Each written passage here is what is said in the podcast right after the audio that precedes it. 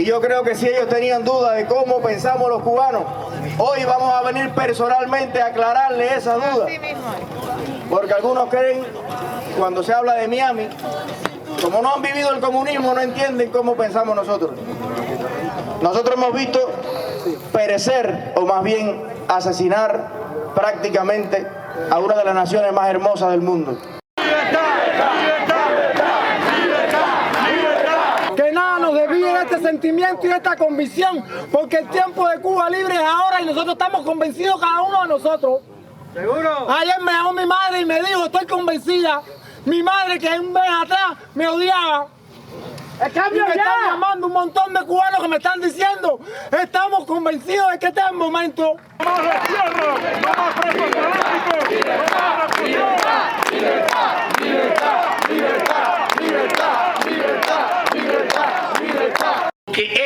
convocatoria hoy habla de nuestra estirpe, de nuestra raza y de lo que somos. A los cubanos nos ronca el mango, ¿entiendes? Y, sí, y sí podemos convocar, y sí podemos unir. Y Cuba es de todo, y Cuba es de los cubanos. Cuba no es de la dictadura. ¡Bravo! ¡Viva Cuba libre! Yo realmente estoy muy emocionado porque es la primera vez que vengo a una, a una de estas manifestaciones no será la última. Mientras existan y estemos todos los cubanos, yo voy a estar aquí. Yo estoy aquí para pedir la libertad del pueblo de Cuba, para pedir que no haya más abusos, que no haya más destierro, que no más familias separadas, que la gente en Cuba pueda vivir como seres humanos, como nosotros en cualquier parte del mundo. ¡Abajo la dictadura! ¡Abajo! ¡Viva la libertad! ¡Viva! ¡Patria ¡Abajo! Por eso estamos aquí. ¡Viva Cuba libre! Que no cedan en los negocios con la dictadura. No negociaciones con la tiranía. No, jamás. Bienvenido José. Los cubanos libres hoy aquí en Washington te escuchamos con, con gran placer y admiración.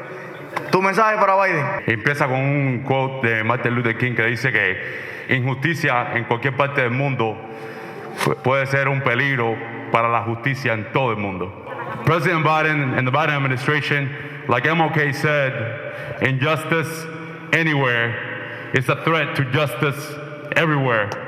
We hope that with the awakening of the Cuban people abroad and in the homeland, and with the song of Padre Vida, with the uh, movie Plantados, with all the Cuban people here before you, you take our thoughts, our prayers, and most importantly, our will, and the will of the Cuban people to fight for freedom, to stop any business, to stop any type of dialogue, and to put first civil rights, the stop of oppression, the stop of repression of the of the liberty of, a, of, a, of, a, of, a, of people who are being repressed every day.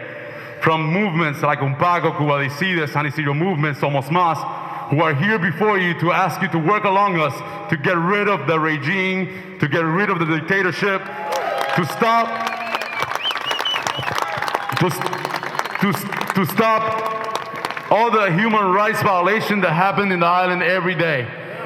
You know, to put human rights before any type of soft diplomacy or any type of diplomacy that may lead to business or may lead to some few benefits that at the end will end uh, will, will lead to an oppression of another 60 years.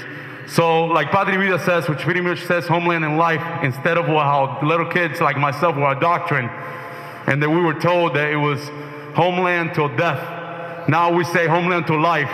And Cuba wants to be open to the world. Cuba wants to be a neighbor that produces, a neighbor that brings hope, inspiration, and that brings justice. So please, President Biden, join us to get rid of that dictatorship. Join us to get freedom, and join us to have the American values and American spirit of heart of just justice, liberty, prosperity, and the pursuit of happiness.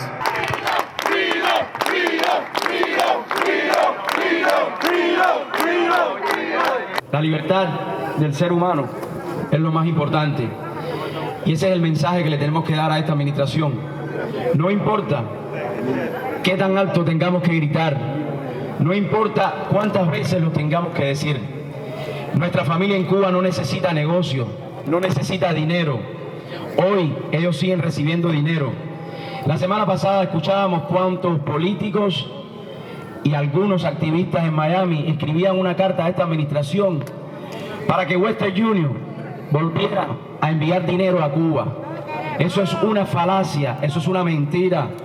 Y nosotros no podemos seguir, como decía Eliezer, manteniendo a la dictadura, a ese gobierno totalitario asesino. El único negocio que se puede hacer es que ellos se vayan, que por más de 62 años han mantenido el pueblo de Cuba como lo tienen hoy, sin medicinas, sin educación, sin economía. El mensaje para esta administración, el pueblo de Cuba solamente necesita libertad. Libertad como hoy nosotros tenemos de podernos expresar sin que nadie venga y nos diga, tú no puedes decir eso. Cuando el pueblo de Cuba tenga libertad, será un mejor futuro, será un mejor mañana para todas las nuevas generaciones.